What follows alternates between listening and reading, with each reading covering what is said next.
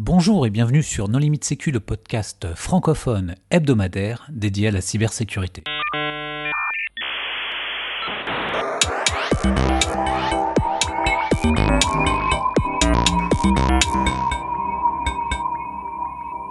Alors aujourd'hui, un épisode sur la typologie des attaquants avec Serge Lefranc. Bonjour Serge. Bonjour. Pour discuter avec lui, les contributeurs Non Limite Sécu sont Vladimir Collat. Bonjour. Hervé Schauer. Bonjour. Nicolas Ruff. Bonjour. Marc-Frédéric Gomez. Bonjour. Christophe Renard. Bonjour. Et moi-même, Johan Hulot. Alors Serge, on avait déjà réalisé un épisode ensemble sur euh, euh, l'état de l'art en matière de réponse à incidents. Mais est-ce que tu voudrais bien te présenter rapidement pour euh, les auditeurs qui n'auraient pas suivi cet épisode? Oui, bah écoutez, euh, je suis Serge Lefranc, responsable de la division réponse aux incidents à l'ANSI. J'ai passé un petit peu moins d'une vingtaine d'années au sein du ministère des Armées où j'ai évolué sur différents postes, toujours en lien avec le domaine de la cyberdéfense. Et depuis 2017, je suis à l'Agence nationale pour la sécurité des systèmes d'information. Alors, avant de parler des attaquants, est-ce que tu pourrais nous dire qu'est-ce qui caractérise une attaque? Donc, euh, je définirai une attaque euh, par la mise en œuvre technique de l'expression stratégique d'une décision, au moins on va dire politique, dans le cadre d'un attaquant étatique. Alors ça, ça se détaille un petit peu. Euh, la mise en œuvre technique, euh, en tant que défenseur, c'est ce que l'on voit.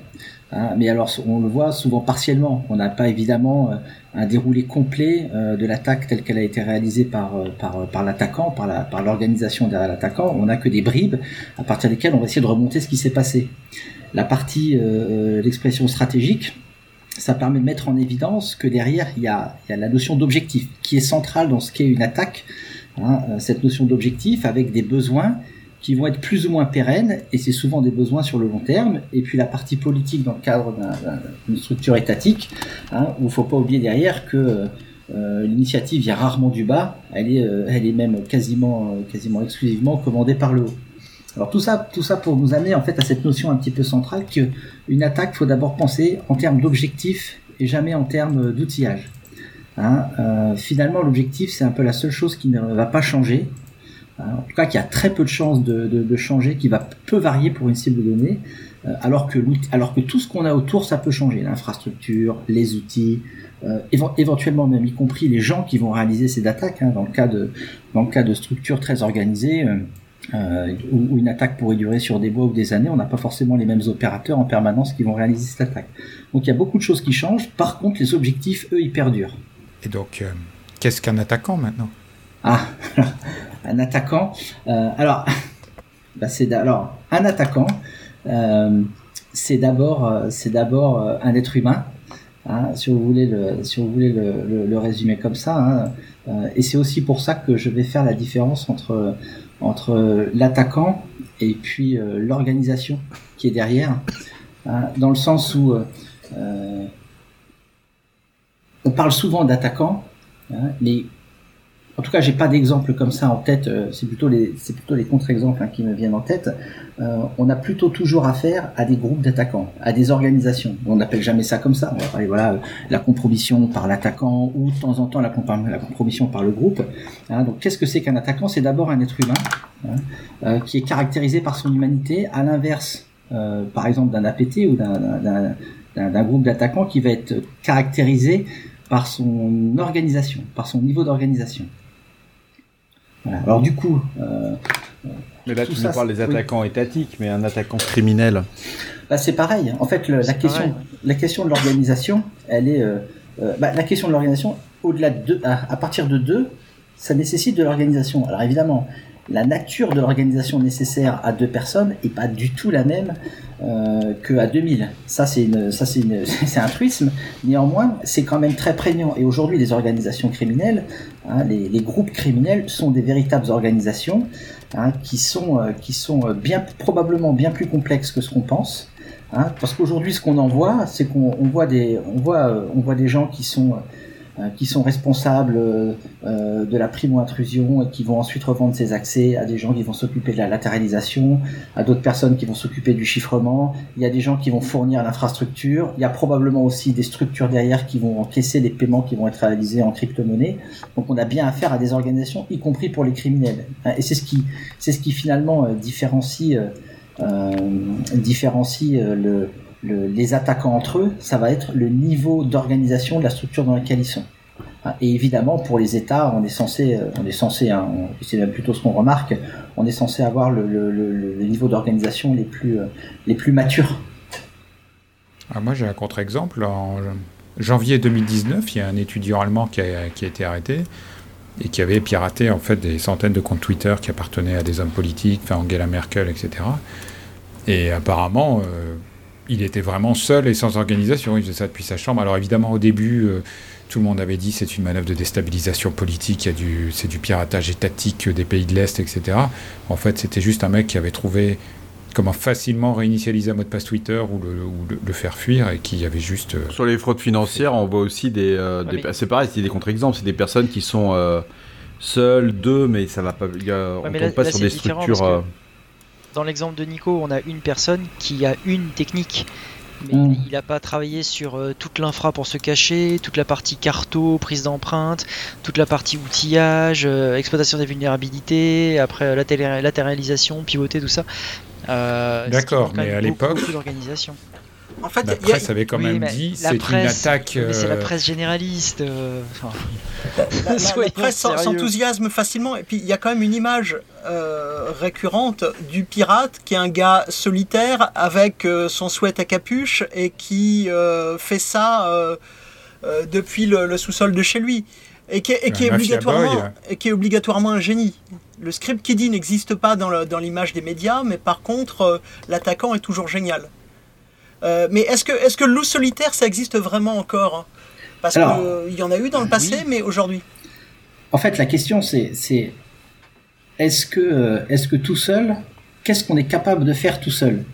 Hein, euh, Par exemple, tu as des chercheurs en vulnérabilité extrêmement prolifiques euh, donc certains même travaillent, les meilleurs travaillent probablement chez Google, euh, qui sont extrêmement prolifiques, c'est qu'une petite partie. Est-ce que ces personnes-là seraient capables d'atteindre toutes seules des objectifs euh, que des organisations à 100, 200, 300, 500 ou plusieurs milliers seraient capables d'atteindre Probablement pas.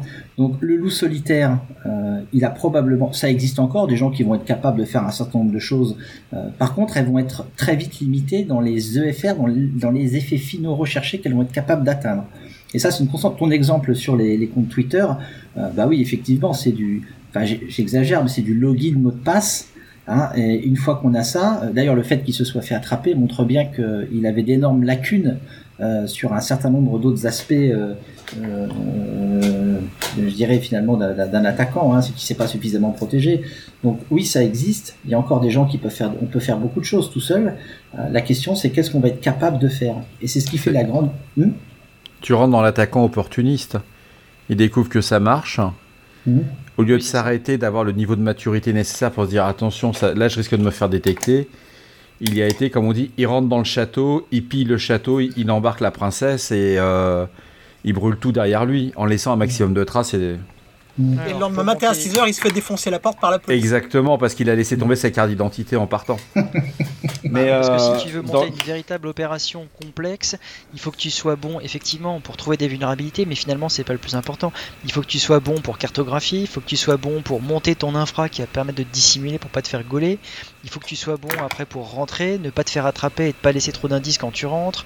Enfin, après, comme on le disait tout à l'heure aussi, pour pivoter, ça demande énormément de compétences et donc beaucoup de temps euh, et quel est le délai moyen que tu vois euh, hmm. entre le moment où quelqu'un cible une entreprise euh, ou une institution et au moment où réellement il passe à l'acte C'est-à-dire la phase de reconnaissance, de renseignement? Hmm. Parce qu'il y a, quand on lit les différents rétex, on voit que ça va entre 3, 6 mois, voire un an d'observation, de dissimuler les preuves, les, tout, de vraiment être l'ombre des différents administrateurs ou des profils ciblés. Est-ce que ça, toi, tu le vois au, sein de l'agence? Est-ce que tu as la confirmation qu'on voit ce type d'approche? C'est très difficile parce que c'est typiquement une phase dans, une opération, euh, dans une opération cyber qui est, qui est la plus difficile à voir pour, pour la défense. Puisque c'est, tout le travail préparatoire de recueil d'informations sur la cible que va réaliser l'attaquant et qui doit lui donner suffisamment d'éléments pour, pour discerner, pour, pour distinguer les différents chemins d'attaque qui vont lui permettre de rentrer au sein de sa cible, voire même d'aller plus loin. Et ça, aujourd'hui, c'est quelque chose qui est, qui est, nous, ce qu'on voit bien, ce qu'on détecte bien, c'est les gens, c'est les attaquants une fois qu'ils sont rentrés. Euh, par contre, toutes les actions qu'ils peuvent réaliser euh, euh, de l'extérieur, c'est beaucoup plus dur. Alors, on a quand même quelques éléments de ce type-là, et c'est notamment quand les attaquants ou les, organisations euh, d'attaquants vont utiliser des techniques de, phishing, de social engineering, hein, et là on peut voir des fois parfois des campagnes. Alors on n'est pas sur les campagnes à 5000 mails, ça c'est des choses qui sont, enfin ça c'est c'est pour c'est pour la petite criminalité. on peut être sur des sur des campagnes de phishing, phishing extrêmement ciblées. Hein, et puis on va voir une campagne, trois mois après une autre campagne qu'on va être euh, en, mesure de lier, six mois après une autre campagne. Ça, c'est des choses qu'on peut voir. Et ça nous donne une, bonne, idée finalement du niveau de menace sur ce type de structure. L'inconvénient étant que, euh, comme je l'ai expliqué tout à l'heure, hein, quand, on réfléchit en termes d'effets, euh, bah si, une, cible a été identifiée comme, stratégique par un attaquant, il y a peu de chances que ça évolue. Donc l'attaquant, il reviendra. Il, il réessayera jusqu'au moment où il y arrivera. Il faut juste espérer qu'on soit, qu'on soit là qu'on soit là à chaque fois. Après, il y a aussi le fait que l'élément technique, je suis pas sûr que ce soit un déclencheur. Euh, je sais que Guillaume Poupard, je sais plus à quelle occasion, il avait parlé du fait que l'ANSI constatait qu'il y avait beaucoup d'attaquants qui rentraient, qui faisaient pas grand chose, qui regardaient, qui prenaient euh, des informations sur l'architecture, ce genre de choses, mais qui n'agissaient, enfin, qui n'allaient pas plus loin. Et en fait, il l'a dit euh, plusieurs fois. Ouais, c'est un peu ce que tu disais au tout début, Serge, que finalement euh, c'est pour des raisons politiques. Donc en gros, les attaquants ils sont là pour. Euh, parce qu'en fait, les opérations elles sont pas menées le jour où le président dit bon bah voilà, aujourd'hui on va attaquer tel pays. Ça se prépare longtemps à l'avance, et c'est le jour où le président en a besoin, où les gens sont déjà là, et là ils passent à l'acte. Donc je suis pas sûr que le, le déclenchement soit un élément technique, mais plutôt un élément politique. Non? En fait, il y a une question de regarder à quelle échelle tu regardes. Euh, si, on prend des exemples, je sais pas, le, piratage de l'OPM par exemple, qui est attribué euh, par les Américains aux, Chinois. Euh, tu as une gigantesque base de données, d'informations sur tous les fonctionnaires fédéraux. C'est euh, une cible géniale. Mais tu l'utilises pas directement, tu n'as pas une commande pour avoir un mec précis à ce moment-là. C'est stratégiquement, tu as une commande de, de, de, ton donneur d'ordre où tu as un besoin et tu lances une opération et en fait tu fais de la tactique tu as acquis un, endroit bien positionné, tu as euh, ce, dont il a été souvent question, c'est du prépositionnement sur les infrastructures critiques, euh, c'est euh, de l'acquisition d'informations qui va te resservir ailleurs, c'est aller pirater une compagnie aérienne pour récupérer des logins ou des traces de voyage. En fait, si on est dans une logique d'un attaquant qui travaille à long terme pour des commanditaires, euh, c'est très difficile de savoir quand commence ou quand finit une, campagne, parce qu'il y a des buts qui persistent sur des décennies. Euh, les antagonismes internationaux, ils durent des décennies. Et donc, euh, se prépositionner chez ses adversaires et des fois chez des alliés, ça peut être quelque chose d'intéressant. par contre, il peut y avoir aussi des choses plus ponctuelles du type je veux éteindre la lumière en Ukraine pour fêter Noël. Là, effectivement, tu as une opération qui va avoir un effet tactique et stratégique immédiat, enfin tactique immédiat, et stratégiquement, bah, ça va être de miner la confiance euh, des citoyens dans euh, la résistance de leur État. Oui, oui, Christophe met le doigt sur, sur, euh, sur quelque chose de très important, c'est la, nature des effets qui sont cherchés par les attaquants. Il y a des effets qui perdurent dans le temps, et d'autres qui, en fait, qui ne perdurent pas. Le, piratage de l'OPM, c'est une bonne, c'est un bon exemple. Une fois qu'ils ont récupéré la base de données, alors certes, ils auraient pu probablement euh, vouloir la récupérer en permanence, euh, mais c'était probablement plus compliqué. Une fois qu'ils l'ont récupérée, ils ont acquis une quantité d'informations pharaoniques qui doit ensuite être processée par des, des, centaines d'analystes. Euh, euh, contrairement, par exemple, à ce qui, ont, ce qui a déjà pu être, ce qui a déjà pu être, enfin en tout cas évoqué en source ouverte, des piratages de d'opérateurs d'opérateurs télécoms, d'opérateurs GSM, comme comme celui, comme en Grèce au milieu des années 2000, où là on était sur des effets qui, euh, étaient censés, euh, d'ailleurs peut-être même qui perdurent encore. Voilà. Donc ça, la, nature de, la persistance de l'effet final recherché, elle est, elle est déterminante dans ce qui va être nécessaire par l'attaquant de déployer. Hein, récupérer quelque chose une fois, on est finalement, j'exagère, mais presque dans une logique de pentest. Hein, J'y vais, je rentre, je ressors, c'est réglé.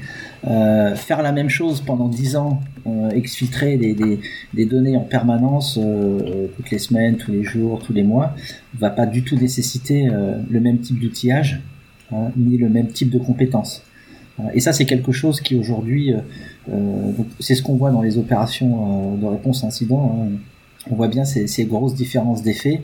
Euh, nous, on classe ça, euh, j'en avais déjà parlé, dans deux grandes catégories. Hein, finalement, le, la partie menace de masse, tout ce qui va être criminalité un petit peu classique, rançongiciel, et puis la, partie menace stratégique, hein, les opérations, les grosses opérations d'espionnage, où là, on va plutôt être dans une logique où les, attaquants vont chercher à exfiltrer des données et à continuer à les exfiltrer en permanence.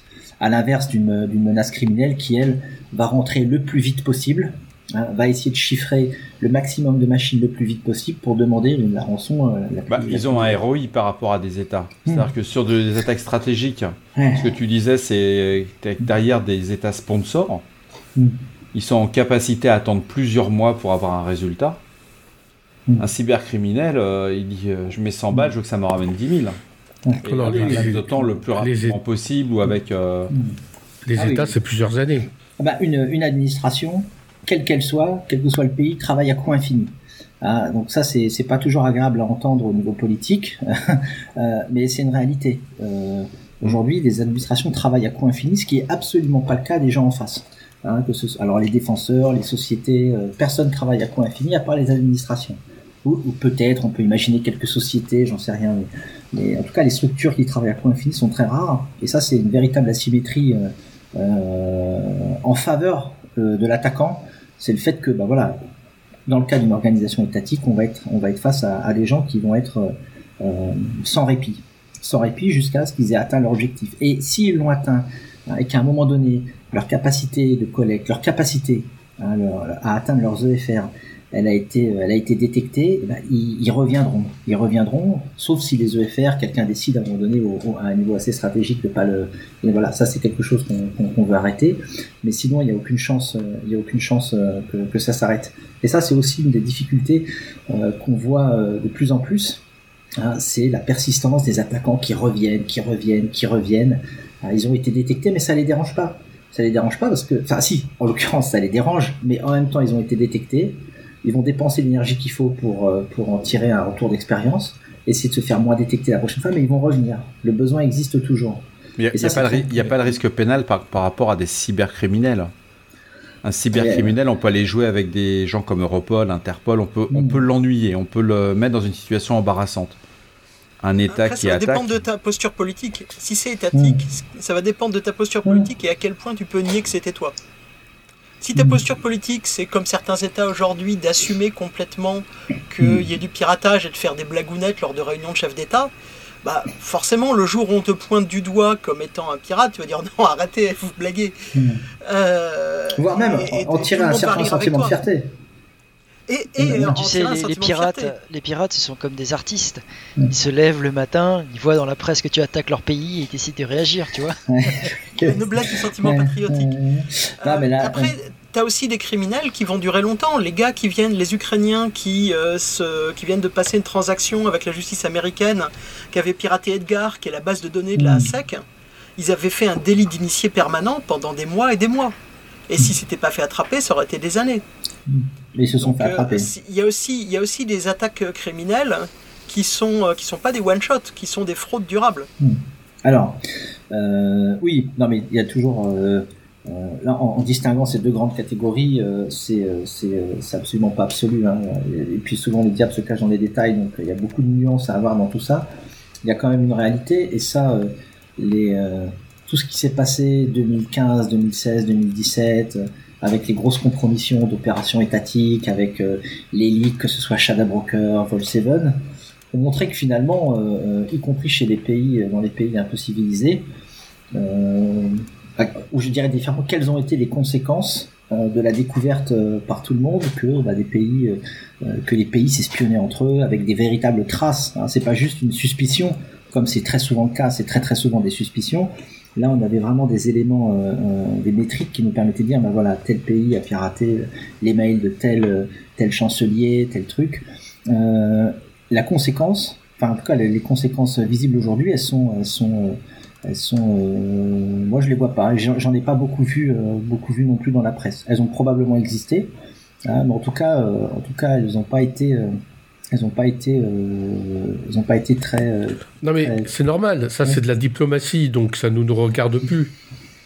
Oui, oui, alors. Je pense qu'après, après, si, quand même, côté défenseur, euh, moi j'ai vu un changement quand même depuis des années où avant tu racontais des choses, tu passais pour hmm. un paranoïaque, hmm. enfin, on, dit ah, mais c'est de la science-fiction, c'est n'importe ouais, quoi. Ça, c'est vrai. Maintenant, on arrête de t'insulter, de te mépriser, on dit ah oui, effectivement, quand tu dis bah si, regardez, j'ai des slides, j'ai des slides qui prouvent qu'il y a eu cette attaque, et là on commence, on te croit.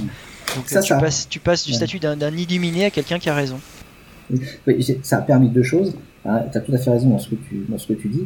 la première chose, c'est que bah, ça a permis à beaucoup de légitimer finalement un état de la menace euh, euh, avec une mesure un petit peu objective de ce qui existait. Hein. et en l'occurrence, sur tous ces gros leaks, sur ce qui existait probablement euh, en termes de, de, de, ce qui est plus compliqué et mature. Hein, et ça, c'est euh, finalement une bonne chose pour nos défenseurs, c'est qu'on n'est plus du tout à imaginer euh, des scénarios euh, de science-fiction. En fait, la science-fiction, elle avait 15 ans. Ça, c'est le premier point. Le deuxième point, et ça, c'est malheureusement pour, c'est un, inconvénient pour les, pour les défenseurs, c'est que bah, tous ces documents qui se sont retrouvés dans la nature, ils ont permis un gain, un gain, un gain de, de, de maturité pour tout un tas d'organisations, qu'elles soient étatiques ou criminelles qui réalisent ce type d'attaque. Et ça, c'est un problème pour nous, c'est que euh, finalement. C'est un bond en avant. Que je suis. je croyais que c'était bien l'open source. C'était, euh, ça a été un bond en avant, c'est-à-dire qu'on a. C'est comme on dit. Moi, je prends toujours un exemple. On prend un avion de chasse, on te le donne dans ton, dans ton jardin, va de l'allumer, va mettre le système d'armement en route. Tu vas y passer un petit moment. Là, on l'a donné le mode d'emploi pour Madame Michu. Tu appuies sur tel bouton, tu appuies tel bouton, tu suis telle séquence et tu appuies sur feu. C'est ça le, vrai sujet. Il faut qu'elle soit un petit peu technique quand, même, Quand on, quand on prend, les, hein. on prend la fuite des Shadow Brokers, je suis désolé, je mm. prends n'importe quel outil, Madame Michu, elle le fait fonctionner. Et là, si vous me dites, c'est super. Il y a même toutes les extensions de toutes les commandes et c'est expliquer ce que ça fait exactement. C'était assez impressionnant le niveau de. Déjà, Madame Michu, elle parle pas anglais, qu'elle aura du mal. Ouais, vous êtes d'une mauvaise foi. Non, mais c'est bon, c'est vrai que ça, c'est un des rares exemples, mais tu vois, toutes les. Mais ça, fait monter en compétence. Ça a donné des opportunités, des scénarios d'attaque. Les, fuites de Snowden, il n'a pas fourni d'outils. Par contre, il a fourni beaucoup d'idées. C'est-à-dire que mmh. moi, je sais que sur des, opérations Red Team, nous sommes inspirés de pas mal de trucs de la NSA. Mmh. Mais euh, et finalement, souvent, ce sont les idées qui sont révolutionnaires et pas forcément l'implémentation derrière. Et puis surtout, il a, il a mis en avant, regardez, on est capable parce qu'il y a des périmètres où tu dis, regarde, depuis quelques années maintenant, on parle des vulnérabilités dans les microprocesseurs. Pendant des années, certains le savaient, mais pour la plupart des gens, les microprocesseurs, c'était pas vulnérable, il n'y avait pas de problème. Et là, maintenant, c'est de nouveau, c'est devenu un nouveau euh, pan de recherche hyper intéressant. Et en fait, tu as plein d'endroits comme ça, comme les claviers, les souris, avant personne les regardait. Il suffit qu'il y ait un mec qui s'est dit, ah bah tiens, on va regarder, bah, il y a plein de vulnes, on peut les utiliser pour telle ou telle opération. Donc c'est bah, USB, vachement hein. importante.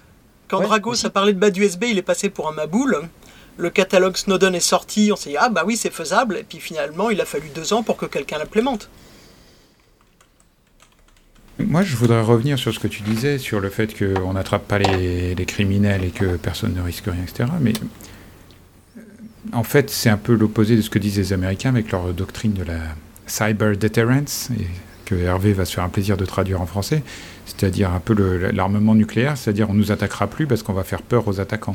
Alors, ça, voilà la dissuasion. c'est Bernie. Alors, ça c'est, euh, alors déjà il y a une grande différence entre le nucléaire et le cyber. Le nucléaire c'est tout sauf une arme d'emploi.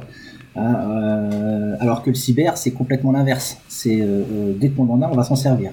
donc oui, effectivement, ça fait ça fait ça fait 18 mois, 18-24 mois que les Américains publient énormément, euh, nomment énormément, euh, donc que ce soit évidemment des criminels, mais que ce soit aussi des, des, des, employés euh, gouvernementaux de pays étrangers.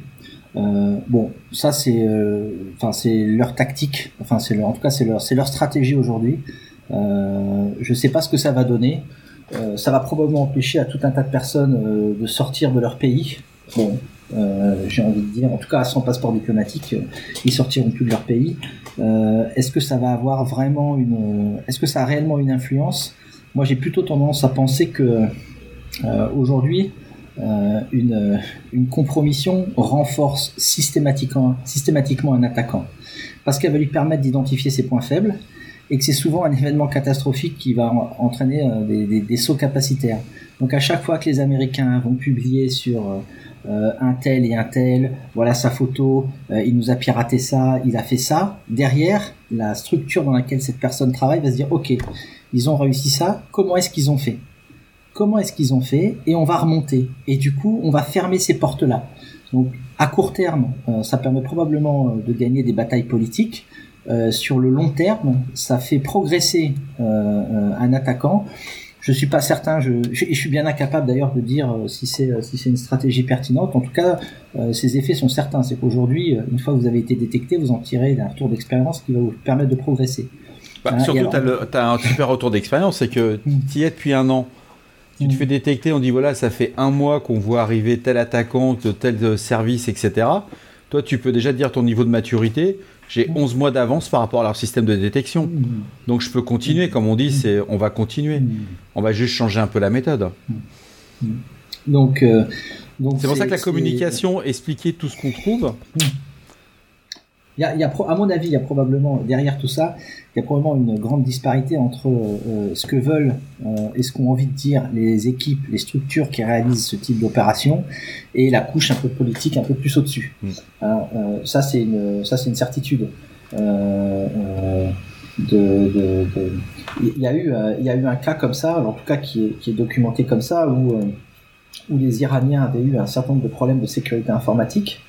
Euh, qui, euh, enfin en tout cas un, un, certain nombre de problèmes de, de, de sécurité qui leur ont amené, euh, qui les ont amenés à, à, identifier un certain nombre de personnes qui étaient à l'origine de ces, de ces fuites. Et chez ces personnes-là, ils ont découvert euh, certains outils hein, fournis par un, par, un, par un pays étranger qui permettaient à ces, à ces personnes donc du coup de communiquer avec ce pays étranger en toute entre guillemets clandestinité. Bah, le premier truc qu'ils ont fait, c'est que, enfin le premier truc qu'ils ont fait, en tout cas tel que l'article le mentionnait, c'est qu'ils ont euh, donc les Iraniens échangé avec les Russes et les Chinois. Hein, et du coup, de chaque côté, ils ont ils ont ils ont ils ont recherché un petit peu euh, ils ont recherché un petit peu euh, les traces de ces outils, ce qui leur a permis d'identifier aussi des personnes qui collaboraient avec un État étranger. donc voilà, ça c'est toujours c'est toujours une mauvaise chose à mon avis de trop en dire quand on a une capacité, une visibilité sur euh, sur euh, sur des attaquants, simplement parce qu'une fois qu'on l'a qu'on l'a dite, euh, elle est perdue. Cette avance, l'avance qu'on avait, elle est perdue. Voilà. Et alors, nous, on, voit bien la chance. Hein. Aujourd'hui, on, on, est dans une logique de, de, de partage, euh, en tout cas beaucoup plus qu'avant, et on apprend encore en marchant. Néanmoins, on partage énormément d'IOC. Euh, on partage euh, de plus en plus de, de, de, savoir, de production, euh, y compris de production un peu, un peu, un peu raffinée. Euh, bon, l'objectif étant derrière de rendre la vie plus compliquée aux attaquants, mais systématiquement, hein, systématiquement, on se pose la question, ok, est-ce qu'en faisant ça, hein, on, va effectivement à très court terme euh, rendre l'attaquant un peu plus aveugle, son travail un peu plus difficile, mais est-ce qu'à plus long terme, on va pas finalement perdre une capacité et le rendre meilleur C'est ça le problème. C'est une course en permanence à laquelle on est, euh, on est. Alors la défense, elle n'a pas que des. Euh, enfin, on parle souvent de la symétrie avec l'attaquant, mais avec, enfin, que l'attaque est, à l'avantage, que l'attaquant a toujours l'avantage. Ça, c'est souvent un discours de, victime. En fait, c'est pas vrai. L'attaquant, il a l'avantage jusqu'au moment où il, il rentre sur votre réseau. Et là, il est sur votre terrain. Vous êtes censé parfaitement le connaître, votre terrain. Hein, euh, et donc euh, aujourd'hui, aujourd'hui, on sait que euh, de trop en dire, c'est pas simple. C'est pas simple parce que c'est faire monter l'attaquant en compétence. Mm. Moi, je pense que les attaquants sont moins aussi malins que les bounty hunters. C'est sûr. En tout cas, c'est-à-dire que la technique, c'est que d'abord tu trouves une faille tu l'exploites partout, et ensuite, une fois que ta faille, elle marche plus nulle part, alors tu vas faire des conférences et tu publies.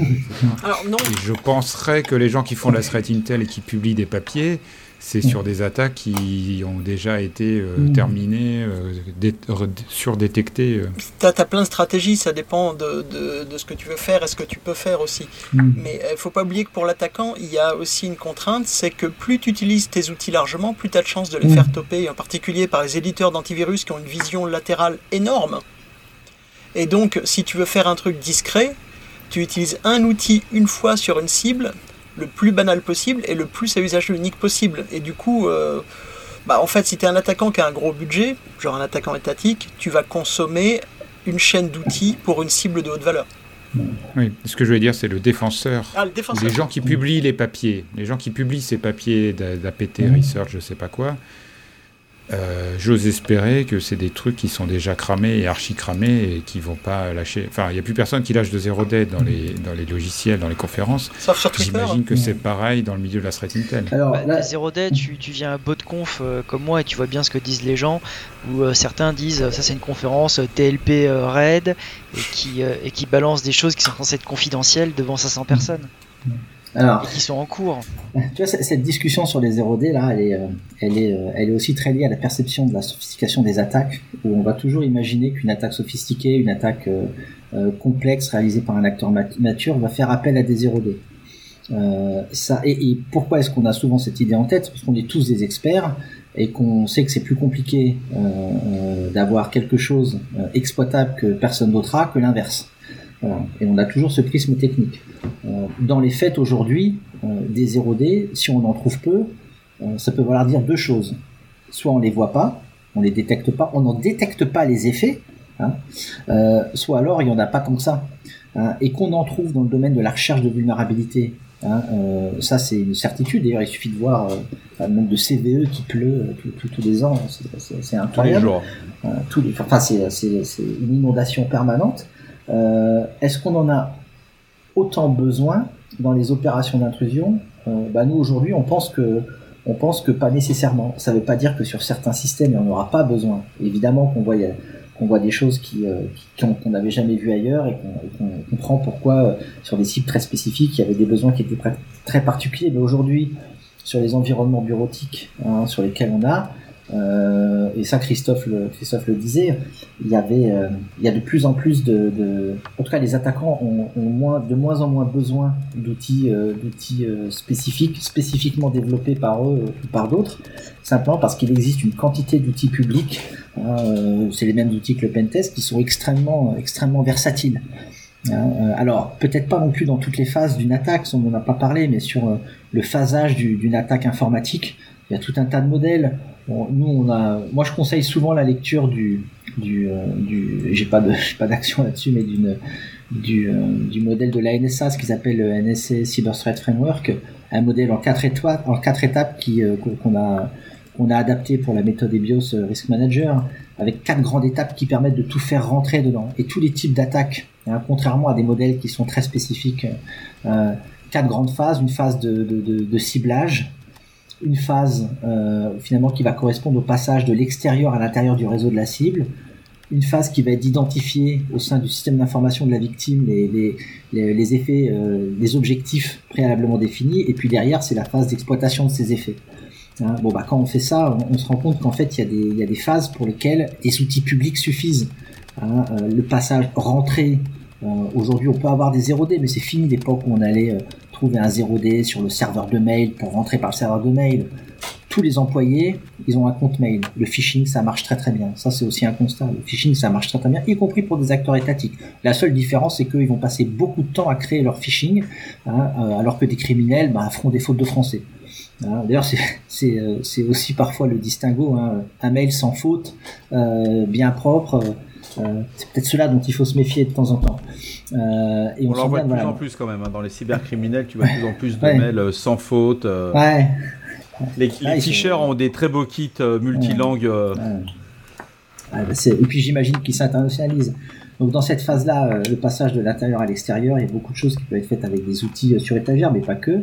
dans l'identité, la phase utilisée pour, qui va avoir pour objectif d'identifier euh, les objectifs préalablement définis, là aussi, on est essentiellement sur sur des phases de latéralisation. Donc là, on est à l'intérieur du réseau, il va falloir qu'on on est à l'intérieur du réseau avec ces 10 000 machines, il va falloir qu'on trouve hein, là où les euh, machines qui sont support des, biens qu'on a, récupérés, par exemple, dans le cadre d'une opération d'espionnage avec exfiltration de données.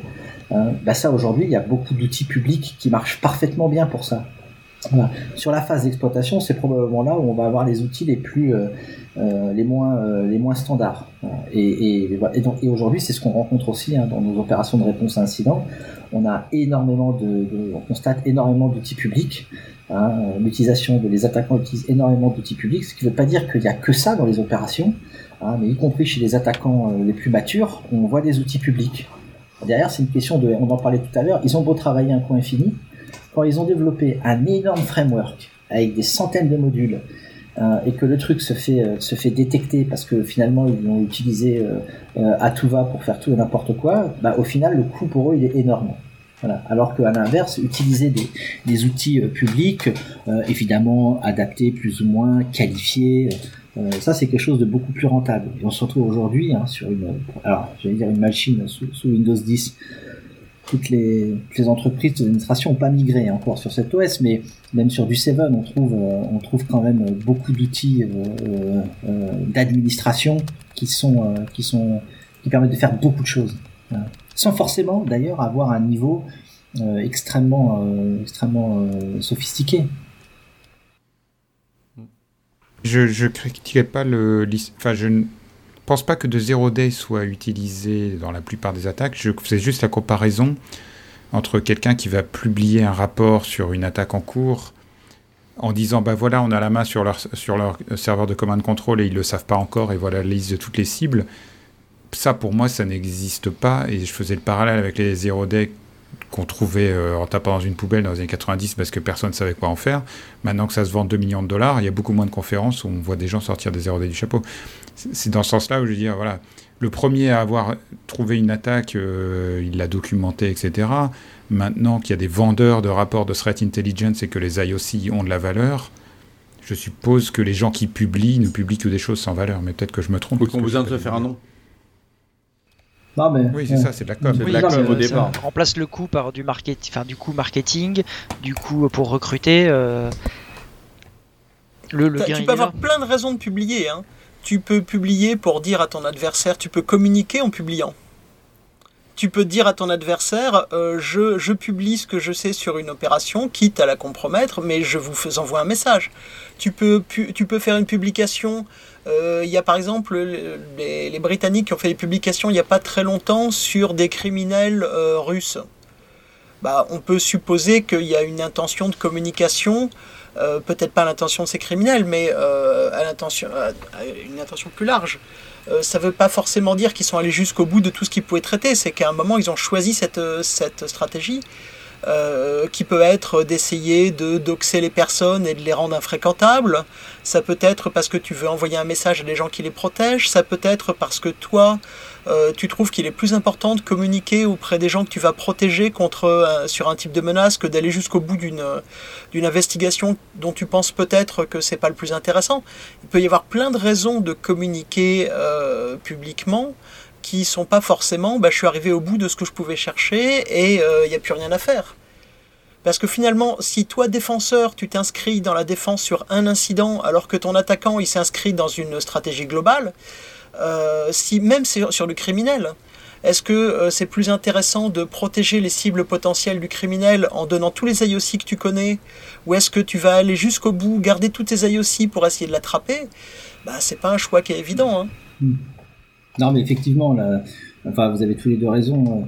Euh, aujourd'hui, il y a cinq ans, les rapports de Threat d'ailleurs, n'existaient pas sous ce nom-là. Hein, et on en trouvait beaucoup avec des, des, informations extrêmement pertinentes et qui devaient probablement aussi être extrêmement pertinentes pour les attaquants qui se retrouvaient cités.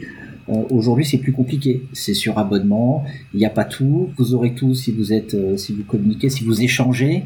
Euh, parce qu'effectivement, ça s'est monétisé. Il y, a, il y, a, un paquet de boîtes qui font de la threat intel. Il y a un paquet de boîtes en plus qui s'abonnent à des feeds de threat intel d'autres boîtes et qui vont agréger tout ça pour en faire des rapports euh, euh, qui vont pouvoir revendre aussi. Bon, bref, il y a des, on est à la limite des schémas. Oui, il y a un business quand même derrière. Oui, oui c'est un, un, énorme business. C'est un énorme business, euh, mais derrière, il y a une réalité, c'est qu'une fois que c'est publié, euh, bah, il y a une forme de, de, vous perdez la capacité que vous avez que vous avez construite pour pouvoir publier les informations. Voilà. Et, et, et si jamais c'est c'est comme le dit Christophe pour des fins, ça peut tout à fait être pour des fins, euh, à des fins bien précises en termes de communication. Voilà, on vous a vu, on va vous faire mal, hein, on verra pas toutes vos opérations, mais en tout cas on va publier vite. Par exemple, de, mémoire, j'ai plus le nom de, de, la PT, mais il me semble que euh, euh autour de 2015-2016, il y, a, il, y a, il y avait un, donc Kaspersky avait fait une publication extrêmement rapide. Donc souvent ils ont des publications euh, sur lesquelles ils vont beaucoup travailler. Hein, euh, donc entre le moment où ils ont ils ont des éléments et le moment où ils publient, euh, il y a quand même, euh, enfin, ils font un travail de fond assez important. Et là, il y a une publication très rapide. Simplement, il y avait, euh, un, groupe d'attaquants présumés espagnols, hein, euh, probablement, euh, probablement étatiques, qui exploitaient une vulnérabilité dans le antivirus Kaspersky. ça, ça leur a pas plu, ils ont publié tout de suite. Euh, voilà. Donc là, le message était très clair. Voilà, le message était très clair. Euh, le message est très clair, le message est très clair pour tout le monde. Les, antivirus, même s'ils ont une, bonne surface d'attaque, c'est probablement pas le truc qu'il faut aller titiller, parce que derrière ils ont une telle télémétrie euh, que bon voilà, c'est probablement des choses à éviter. Mais euh, et donc là, la publication, elle avait probablement pour seul effet de dire ben voilà, on vous a vu, arrêter, et puis, enfin arrêter ou pas d'ailleurs, mais on vous a vu, on vous a vu donc. Oui, la publication, il y en a probablement moins aujourd'hui, en tout cas moins de gratuites, hein, et celles qui sont gratuites sont probablement moins complètes que ce qu'il y avait il y a quelques années. Alors on va revenir sur la typologie d'attaquants. Tu nous as décrit deux grandes euh, catégories, donc euh, mmh. les attaquants, on va dire étatiques et de masse. Est-ce qu'il y a des sous-catégories? Alors, bah il y a quand même les, le mec de l'intérieur qui, qui est pas content et qui veut se venger. Non, ça n'existe plus, ça? Alors, Même au-delà de ça, parce que depuis tout à l'heure, on n'arrête pas de parler d'APT, d'attaquants mm. ultra avancés, alors qu'en fait, déjà, le terme, il vient d'un échec monumental et mémorable de RSA. Euh, où c'était une attaque en plus minable. Euh, et, c'est vrai que la plupart des défenseurs décrivent leurs attaquants comme ultra avancés, les meilleurs du monde et tout. Ce qui me fait penser à des vieilles cultures. Euh, j'ai perdu l'origine, mais qui était l'Europe centrale, où en fait les mecs faisaient des statues de géants pour représenter leurs ennemis. Et c'est sûr que ton ennemi, tu vas pas le représenter comme un petit maigrichon tremblotant avec de l'asthme, tu vas le représenter comme quelqu'un de très fort, qui est le meilleur du monde, mais que tu as réussi à vaincre. Ah, alors pour, la, petite histoire, APT ça avait été inventé par le FBI et au départ ça voulait pas dire euh, voulait pas dire Advanced Persistent Threat, ça voulait dire Asia Pacific Threat. Euh, c'était à propos d'une campagne d'espionnage qui concernait euh, l'aéronautique américaine au début des années 2000. Et en fait, le terme ensuite était euh, élargi pour, pour permettre d'être plus correct politiquement. Mais on voit d'ailleurs que le premier rapport d'APT1 de Mandiant portait bah, sur APT1 qui était accusé d'être chinois. Un groupe chinois. Euh, sur tes typologies d'attaquants, tu as plein de catégories, mais en plus, même dans un groupe d'attaquants, tu vas avoir des spécialités différentes. Oui, alors, bon, les typologies, euh, on, on, va plutôt enfin, on va plutôt appeler ça, dans le cas de la méthode EBIOS, euh, on, va appeler ça, euh, on va appeler ça des sources de risque. Euh, on en a identifié un certain nombre qui sont, qui sont, sont toujours un peu les mêmes depuis, depuis, depuis la nuit des temps étatique, crime organisé, terroriste, euh, activité idéologique, officine spécialisée, donc là plutôt du mercenariat, amateurs, vengeurs, euh, euh, les gens qui ont des problèmes, des malveillants pathologiques. Bon, c'est c'est c'est des types d'attaquants. Néanmoins, c'est pas forcément ceux c'est pas forcément ceux qu'on voit le plus. Hein, et moi, j'ai une tendance à préférer les regrouper par leur niveau d'organisation. Euh, aujourd'hui, les individus, on en a déjà parlé, les individus vont être capables de faire euh, peu, hein, euh, vont être capables de faire peu et pas beaucoup. Hein, des groupes d'individus, par exemple des officines spécialisées, il y a des sociétés aujourd'hui, hein, évidemment, qui sont connues de personnes parce que quand elles sont connues, ça leur crée des, soucis. Hein, CF Team, par exemple, ou Dark Matter, hein, des sociétés qui, vendent ce type de services à ceux qui peuvent se les payer. Bah, souvent, en fonction de la taille de la société, elles vont être capables de faire euh, euh, des choses complexes, mais pas forcément beaucoup. Hein, Hacking Team avait un certain nombre de capacités, mais n'était pas forcément capable d'avoir 100 dossiers en parallèle. Et plus on va monter Ils sont revenus au fait Hacking Team. Oui, bien sûr, bien sûr. Bah, c'est un, y a, c'est un business qui est complètement légitime en Italie. En tout cas pour les forces de l'ordre qui le, qui le demandent. Hein. après c'est toujours ce qui est compliqué hein. quand vous vendez ce, ce type de service. Euh, c'est euh, un État travaille à coût infini avec des objectifs qui sont finalement assez clairs et qui sont dictés par le niveau politique. Une entreprise qui fait la même chose, elle ne travaille pas à coût infini, il faut que ça lui rapporte des sous, et donc elle va le faire pour les gens qui sont capables de la payer. Donc il va y avoir probablement au niveau idéologique certaines sociétés qui vont se refuser à faire certaines choses au début. Au début.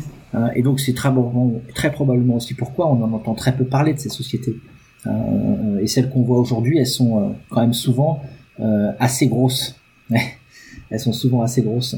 donc voilà, toutes ces, tous ces types d'attaquants. C'est pour ça que moi j'ai une tendance à préférer, à préférer les séparer en deux grandes catégories, enfin deux grandes catégories. En tout cas, les séparer par les effets qu'ils vont chercher à obtenir et le niveau de maturité de l'organisation dans laquelle ils sont. C'est une espèce de matrice qui euh, derrière euh, euh, permet de permet finalement de se dire ok est-ce que j'ai affaire à quelqu'un sur lequel il va falloir que je déploie énormément d'énergie? Parce que derrière j'ai vu un accès j'ai vu deux accès j'ai vu quelques outils mais bon la cible elle est stratégique parce que derrière le, le mode opératoire d'attaque tel que l'on le, on le, on le, caractérise bah, les effets qu'il cherche à obtenir ils vont durer dans le temps donc je peux pas je peux pas être à l'économie il va falloir qu'on creuse à fond.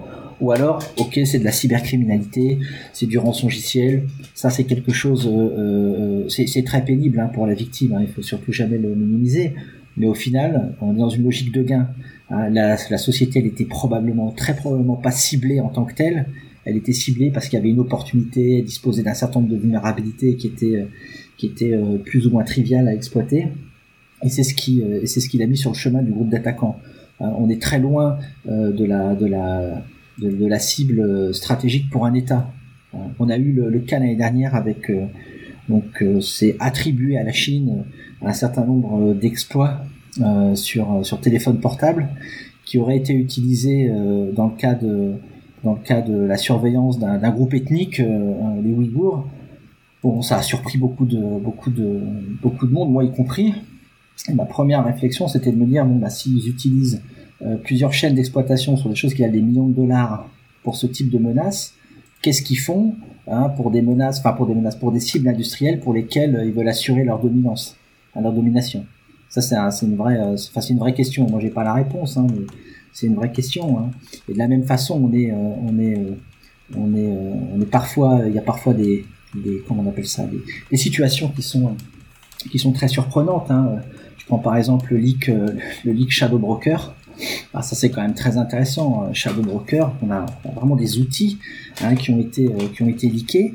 Alors euh, ces outils, ils étaient comme ça a été mentionné directement utilisables, ce qui est pas trivial, ce qui montre que les outils qui ont été leakés, ils étaient probablement destinés à des gens qui les opèrent. Hein, c'est très différent. Quand vous êtes un développeur, vous avez, enfin, c'était probablement pas des, des, outils qui étaient qui étaient qui étaient euh, dans une structure qui faisait du développement, plutôt probablement chez des gens qui les utilisaient. Bah, ces outils étaient utilisables par tout et n'importe qui très vite. D'ailleurs, certains se sont se sont retrouvés utilisés euh, à tort et à travers. Il faut bien se dire que l'organisation qui est derrière Shadow Broker, qui a décidé finalement de, de, publier ces outils pour nuire à ceux qui les avaient développés, euh, elle a préféré faire ça plutôt qu'en tirer parti. Et il y avait certains de ces outils euh, qui dans le domaine euh, dans le domaine des, opérations d'intrusion. Enfin, c'était euh, c'était la, Gatling au Moyen Âge. Hein, avec euh, l'usine qui permettait de, faire les balles. Hein, non, la structure, elle a décidé de, a décidé de les, publier en estimant que pour elle, l'effet serait plus important que les utiliser pour son, pour son, pour son, ses propres besoins. bon, ça aujourd'hui, ça donne aussi un, petit peu une idée, une idée sur le, sur le niveau de maturité de certains groupes d'attaquants. Moi, j'ai quand même une question, parce que depuis tout à l'heure, tu dis que les États travaillent à coût infini. Si ça marche aussi dans le domaine de la défense, ça veut dire que c'est la fin du piratage. La, sécurité devient une réussite quand tu as un budget infini. Non, non, alors, c'est pas le budget euh, en tant que tel qui est infini. Hein, euh, et, sans rentrer dans, la logique où on recrute à l'ANSI, aujourd'hui, même si on peut recruter, on a beaucoup de mal à trouver des gens. Donc on travaille à coût infini. C'est-à-dire qu'aujourd'hui, si j'ai un expert, un responsable technique d'investigation qui vient me dire bon bah voilà j'ai besoin d'une semaine, deux semaines en plus pour travailler sur ce sujet, hein, pour faire le tour de, l'investigation, pour être certain de, boucher euh, toutes les, pour fermer toutes les portes. Hein, je veux dire, ok, il n'y a pas de problème parce que c'est, il n'y a pas de facturation derrière. Alors évidemment, il faut que ça rentre dans le plan de charge, il y a tout un tas d'équilibrage à faire, mais il n'y a pas cette notion de coût. Hein, euh, c'est pareil du côté de l'attaquant. Passer 6 mois, 12 mois, 18 euh, mois sur un dossier de ciblage, de façon à, identifier ce qu'il faut faire pour rentrer chez une, dans une cible, ce qu'il faut faire pour atteindre cet objectif. Bon, bah, ça, c'est des choses qui sont, euh, qui sont, euh, le budget, il n'est pas infini. Par contre, le coût qui est dépensé pour atteindre cet objectif-là, ce petit objectif, lui, il va l'être. Donc aujourd'hui, la sécurité, euh, c'est une semi-réussite, Nicolas. C'est une semi-réussite et, malheureusement, les attaquants, il suffit de le voir sur les organisations, les attaquants sont, sont, sont, sont jamais autant que les gens qui réalisent, qui réalisent les opérations offensives. Et en France, nous, on a la chance d'avoir un modèle qui euh, distingue les deux. On est, euh, on, est, euh, on est quasiment une exception au niveau international. Hein. donc, donc, donc aujourd'hui, oui, c'est, c'est, c'est en tout cas nous, on sera, on, on, sera jamais à l'économie hein, sur les travaux qui nous sont demandés en matière de réponse à incident pour être certain d'avoir bien fait le tour Hein, euh, de ce qu'a réalisé l'attaquant, pour être certain qu'il est parti du système. Alors peut-être que parfois en fait il est là et qu'on ne sait pas, mais en tout cas on fait en sorte que le, lui infliger le coup maximum. Ça c'est certain. Après, il faut pas oublier que quel que soit l'attaquant, qui soit euh, criminel, étatique, euh, qu'il ait des objectifs à court ou à long terme, il y a vraiment des métiers différents entre celui qui va réaliser une intrusion, celui qui aura développé les outils, et puis quelqu'un qui connaît le métier de sa cible pour faire, bah, si je veux casser euh, une cible industrielle, il faut que je sache ce qu'il y a de sensible sur euh, ce que fabrique l'installation. Si je veux voler des documents, bah, c'est bête, mais il faut que je connaisse, je sais pas, euh, la langue dans laquelle c'est écrit pour savoir distinguer le, le, bon grain de livret. Il faut que je connaisse peut-être des noms de projets, des noms de personnes que je sois capable, avant de lancer l'exfiltration de 100 gigas de données, de risquer de me faire détecter, de m'assurer que je ne suis pas en train de télécharger euh, les dernières vidéos du service marketing, et ce genre de trucs. Et a fortiori, si c'est de l'espionnage euh, scientifique, bah, il faut des gens qui soient capables de détecter si c'est le travail d'un stagiaire hein, ou si c'est le travail euh, de l'équipe de pointe du groupe. Et c'est quelque chose que quelqu'un de seul, pour revenir à la question initiale de, de Nicolas, quelqu'un de seul ne va pas pouvoir le faire. Par exemple, euh, tu peux être un excellent chercheur en vulnérabilité, être capable de trouver euh, euh, beaucoup de vulnérabilités et puis les transformer en, en 0D. quand il va falloir que tu achètes 100 serveurs de façon démarquée, c'est peut-être un truc qui va pas t'intéresser, voire même que tu sauras pas bien faire parce que toi tu sais les acheter avec ta carte de crédit et puis derrière les acheter de façon de façon de façon anonyme, c'est beaucoup plus compliqué. Il y a, quelques années, en, en, 2016, il y a un article qui a été écrit par par The Gruck alors il a toujours euh, une, punchline un peu, euh, un peu, un peu incitative pour lire l'article. C'était ignore the penetration tester. Hein, et l'idée, c'était dans cet article-là d'expliquer un petit peu ce qu'il fallait comme compétence au sein d'une structure qui voudrait faire une opération cyber, une opération d'intrusion. Et ce qui était assez intéressant, c'est que évidemment, il parle du besoin d'avoir un opérateur, des gens qui font de la vue, de l'outillage, mais au final, Hein, euh, sur les équilibres des compétences qui étaient nécessaires, on se retrouvait avec euh, au minimum, c'est-à-dire en tirant tout au minimum une quinzaine de personnes, avec euh, dessus bah, 2, 3, 4 personnes qui s'occupaient de la partie purement, purement, purement hacking, tel qu'on appellerait notre, notre jargon de, de, geek. Hein. Et ça c'est aussi intéressant, c'est que un groupe d'attaquants, plus il va être nombreux, plus il va être organisé, et plus il va y avoir une différenciation des rôles, simplement parce que parce que c'est très très dur de trouver quelqu'un qui va savoir tout faire. Hein, et, alors, pour un État, c'est très dur de payer, hein, parce qu'il y a beaucoup de sociétés qui cherchent à les acheter aussi. Donc c'est très dur d'avoir quelqu'un qui va être capable de tout faire. Et puis en plus, ça n'a pas beaucoup de sens parce que comme on l'a dit, hein, une, une, et on le voit bien euh, dans les opérations de réponse, euh, une attaque c'est tout un tas de compétences hein, différentes et certaines sont extrêmement avancées, d'autres le sont un peu moins.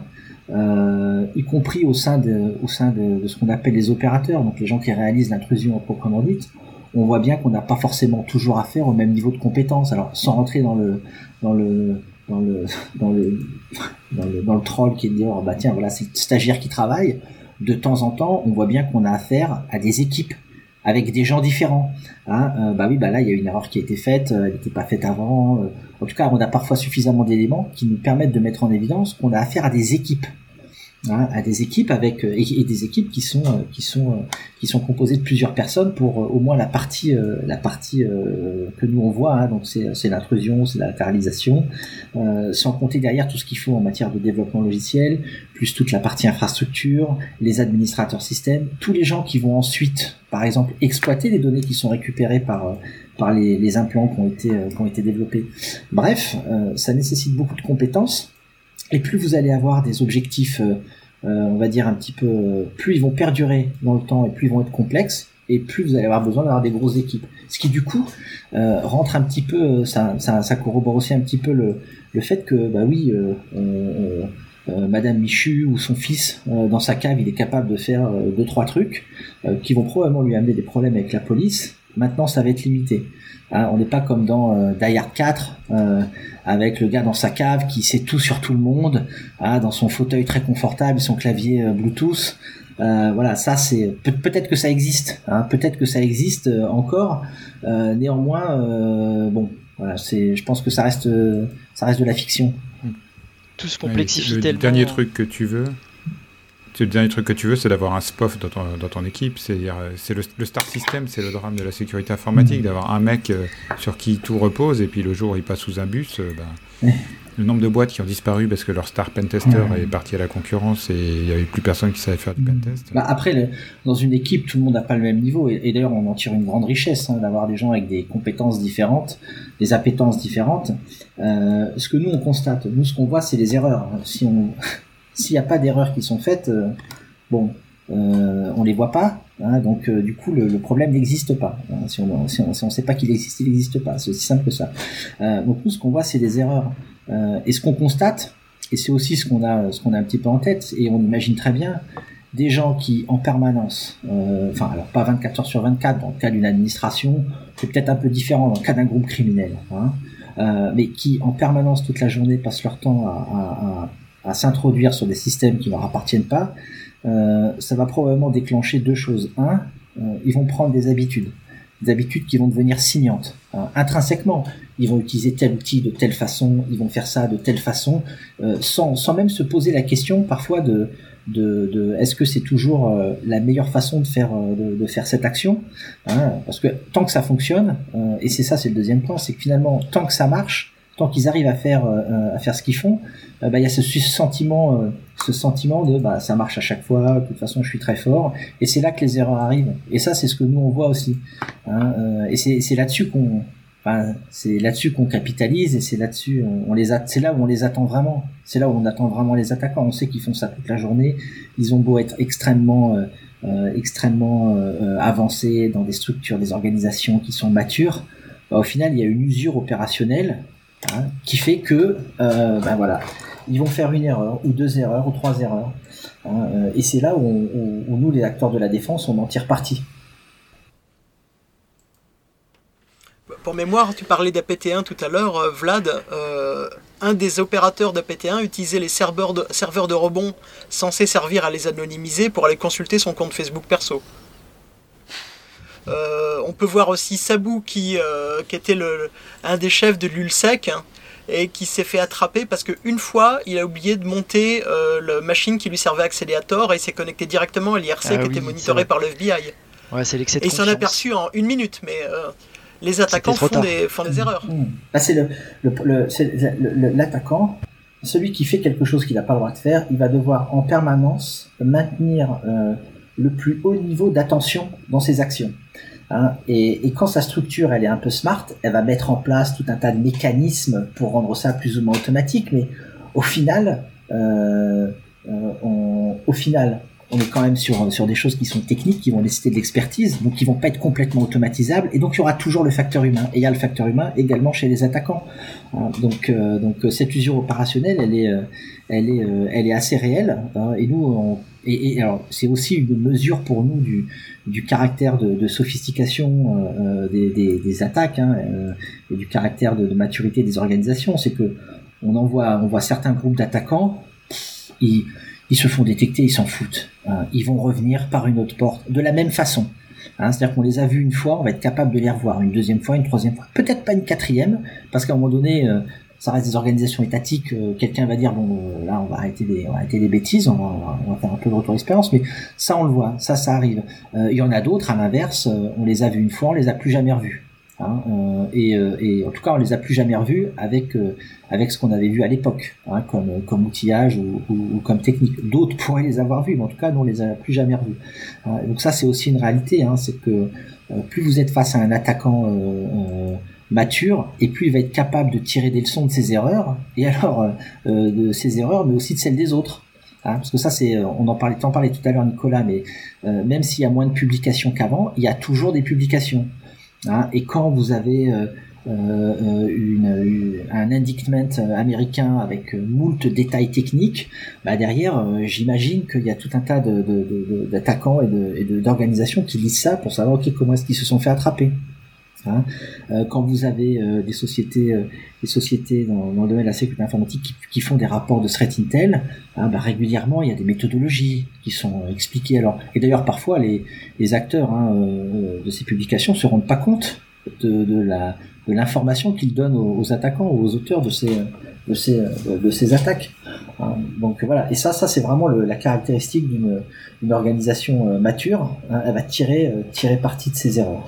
Et donc à chaque fois qu'on publiera sur elle. Euh, et alors, est-ce qu'il y a euh, toujours euh, l'attaquant qui vient de l'intérieur et qui veut simplement se venger? Ou c'est un truc que je voyais dans le passé, ça? Alors, en fait, bah, nous, on a une. On a une on voit pas tout à l'ANSI. Hein, et il y a des choses, il y a des choses qu'on voit pas simplement parce qu'en fait, le, elle relève, elle relève de, de de la police. Euh, d'une autre mission, voilà, des missions plus de, de, de, de police. Maintenant, ça existe toujours, mais l'attaquant de l'intérieur, euh, il y a quelques années, il y avait eu un administrateur système, euh, il me semble, à la mairie de San Francisco, qui avait fait des trucs un petit peu, un petit peu vilains. Euh, il était, il était parti avec tous les mots, avec beaucoup de mots de passe, plus personne n'avait les mots de passe. il avait fait un certain nombre de choses.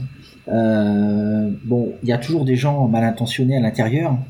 Hein. Maintenant, on est rarement euh, encore une fois, euh, euh, quelqu'un seul va pas pouvoir faire la même chose que 15 personnes, 20 personnes, 50 personnes, 500 personnes. Et du coup, les effets euh, vont pas du tout être les mêmes. Ça veut pas dire que quelqu'un tout seul peut pas avoir des effets désastreux, hein.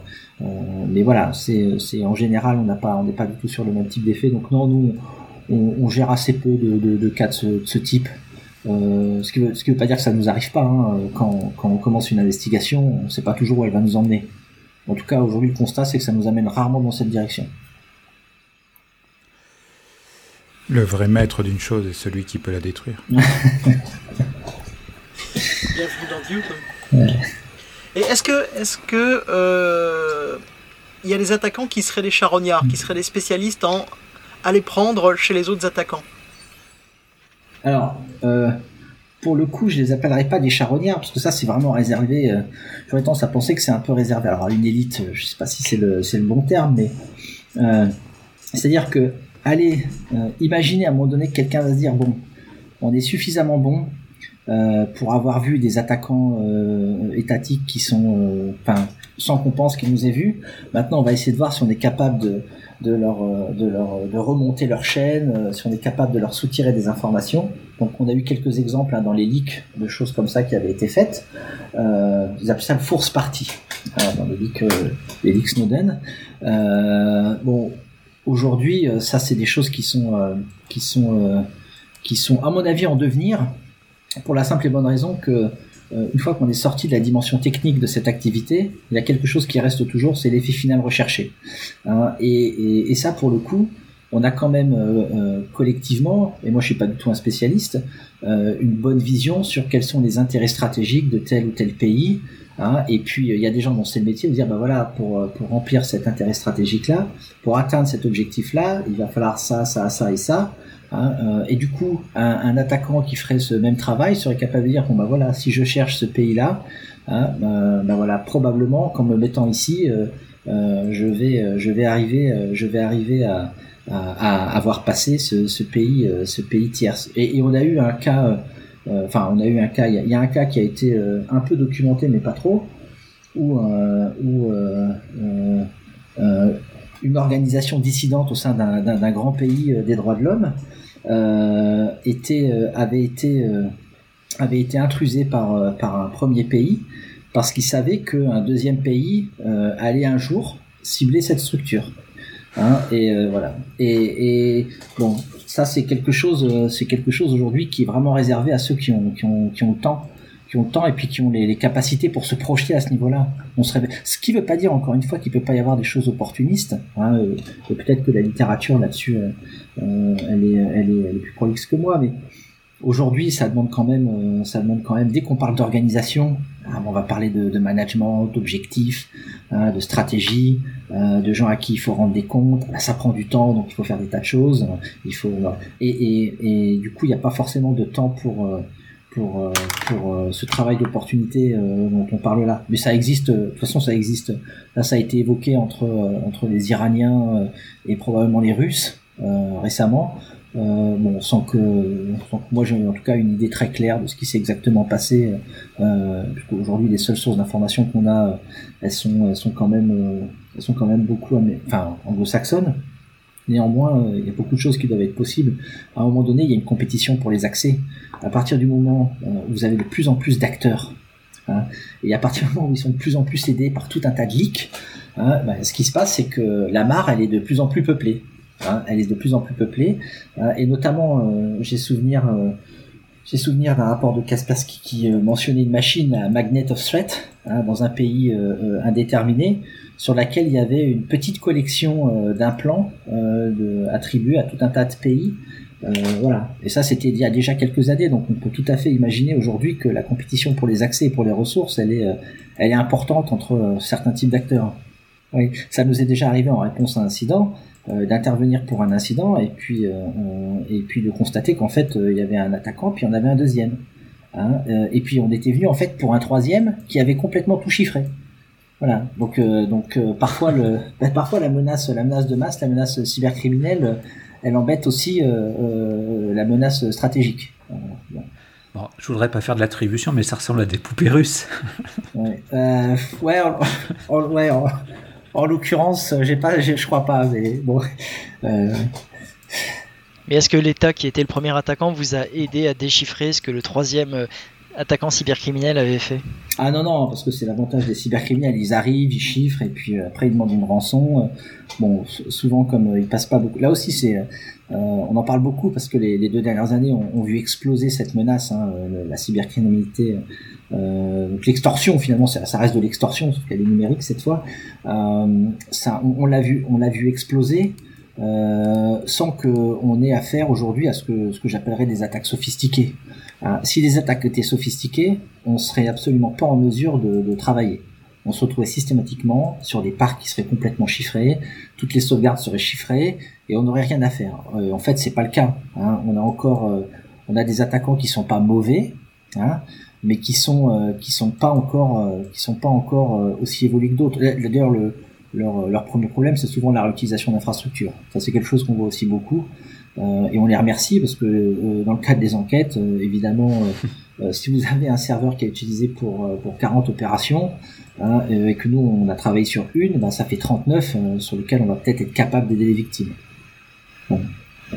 c'est aussi comme ça qu'on voit qu'on est capable de mesurer la maturité d'une organisation, ça va être dans sa capacité à se donner les moyens d'atteindre ses objectifs et avoir euh, euh, une infrastructure dédiée à chaque à chaque intrusion, c'est extrêmement coûteux. Et c'est plutôt ce qu'on voit sur les opérations d'espionnage. Euh, merci Serge. Est-ce que tu voudrais apporter le mot de la fin? Bah, le, le, mot de la fin, c'est qu'aujourd'hui, on est on est, on est confronté quand même à beaucoup de menaces. que c'est des menaces qui sont, qui sont vraiment de deux types hein, et qui sont aussi, enfin, aussi aussi problématiques pour nous. Hein, quand on se retrouve avec des sociétés dont le parc informatique est chiffré, c'est un vrai problème. Quand on se retrouve avec des sociétés dont les données ont été exfiltrées pendant des années, c'est aussi un problème.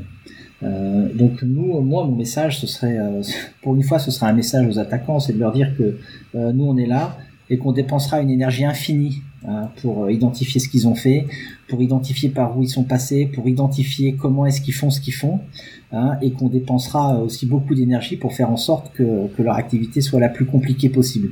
Voilà. Oh ben là, au moins, j'espère qu'on a fait peur aux attaquants. Ouais, tu peux faire une phrase à la Taken, euh, euh, où que tu sois, où que tu ailles, je te retrouverai, je tuerai ta famille. Ah mais faudrait ça, ça se termine jusqu'au fond des chiottes, mais ça c'est le russe en toi qui parle. non mais ce qu'il faut c'est le, faut sortir directement le petit extrait de, de Taken, ou un, ou un, truc d'OSS 117, ça pourrait être pas mal aussi, mais c'est très administration française. Alors, Vlad. Oui. C'est l'heure de la minute fail. Et oui, alors je le rappelle, le principe du fail est de présenter un incident ou événement passé de sécurité en prenant du recul avec humour, mais le principe n'est pas d'accabler les gens. Euh, donc je ne citerai aucun nom et modifier certains éléments. Et modifier aussi certains noms. Donc une entreprise qui souffre de très nombreuses attaques sur son mail, euh, de phishing, de fraude au président, d'usurpation d'identité, lance un projet de migration euh, vers une solution de sécurité du mail en SaaS, c'est-à-dire externalisé. Euh, d'ailleurs, les arnaques au président, il y en a quasiment toutes les semaines. Euh, le matin de la migration, euh, à laquelle je participais pas du tout, c'était la DSI qui s'en occupait, je suis appelé par le RSSI assez tôt qui me demande en urgence de traiter un incident concernant un membre du board qui a reçu une notification d'envoi d'un mail qu'il n'a jamais envoyé et dont le contenu est le suivant, je vous le lis. Salut Bip, j'ai censuré les noms. Dans le cadre de ton projet Bip en cours sur Office 365, J'aurais un besoin urgent que tu me configures un compte admin sur Office 365 pour effectuer un virement en Bitcoin. Merci d'avance pour ton aide. Donc des attaques de, des attaques de ce type, j'en ai à peu près deux par semaine. Par contre, déjà, euh, le destinataire était bien la personne qui pouvait accorder ce genre de droit. Et surtout, ce qui était très inquiétant, c'est que le contenu du mail laissait penser que les attaquants avaient des informations très précises sur le contexte, comme le nom du projet. De plus, euh, c'était en période de confinement, donc euh, beaucoup de demandes exotiques étaient faites à ce moment-là et acceptées. Donc euh, j'analyse le mail, il y a effectivement une usurpation d'identité de l'entreprise. le mail a été envoyé depuis une box ADSL la fournisseur d'accès internet français. J'investigue dans les logs des firewalls, VPN, Office 365, etc. Et je trouve trois traces de cette IP dans des échecs de connexion avec un compte admin nominatif sur Office 365. Je trouve également que la box est celle d'une personne dont le compte euh, admin, enfin la personne dont le compte admin a été utilisé. Je fais un rapide compte rendu au RSSI en lui disant qu'il y avait une possible compromission du poste soit perso soit pro de la personne chez elle en confinement et potentiellement utilisation de cet ordinateur pour envoyer des mails de fraude au président et tenter bah, d'accéder à Office 365. Donc à ce moment-là, nous pensons que cette personne s'est faite euh, compromettre. Donc je décide d'appeler la personne en question il décroche euh, à peine un bonjour et je lui dis oui voilà euh, euh, nous avons potentiellement eu une fraude au président depuis ta box et en plus nous avons eu des tentatives d'authentification en échec avec ton compte admin depuis cette main box. Et là il m'explique qu'en fait tout va bien que le mail dont je parle est juste un test technique pour vérifier que la migration a bien fonctionné et que les protections étaient bien actives il m'explique quand, euh, enfin voilà, donc le mail aurait dû être bloqué, euh, mais euh, l'usurpé en fait a reçu une notification du blocage du mail contenant le contenu du mail, donc gros fail, mais surtout alors qu'il y a des tentatives de fraude au président par mail toutes les semaines, à quel moment tu fais un test technique comme ça, sans explicitement écrire partout dans le mail que c'est un test, euh, et à quel moment aussi tu mets un texte aussi crédible, alors que des attaques comme ça, on en a deux par semaine, sans prévenir en plus les équipes sécurité, et à quel moment tu valides et t'envoies ça? Donc normalement, tu mets un texte du type euh, test technique numéro euh, X sur Y, validé par euh, Vladimir pour le projet machin. non, mais c'est un intégrateur qui a voulu tester. C'est un intégrateur qui a voulu tester la sécurité. Hein, Peut-être en voulant s'en moquer quelque part dans sa tête. Ah bon, gros gros fail. Et bon, au final, heureusement, il n'y avait rien de grave. Bon, eh bien, Vlad, merci pour euh, cette minute fail. Serge, merci beaucoup pour euh, ta participation. Chers auditeurs, nous espérons que cet épisode vous aura intéressé et nous vous donnons rendez-vous la semaine prochaine pour un nouveau podcast. Au revoir. Au revoir. Au revoir.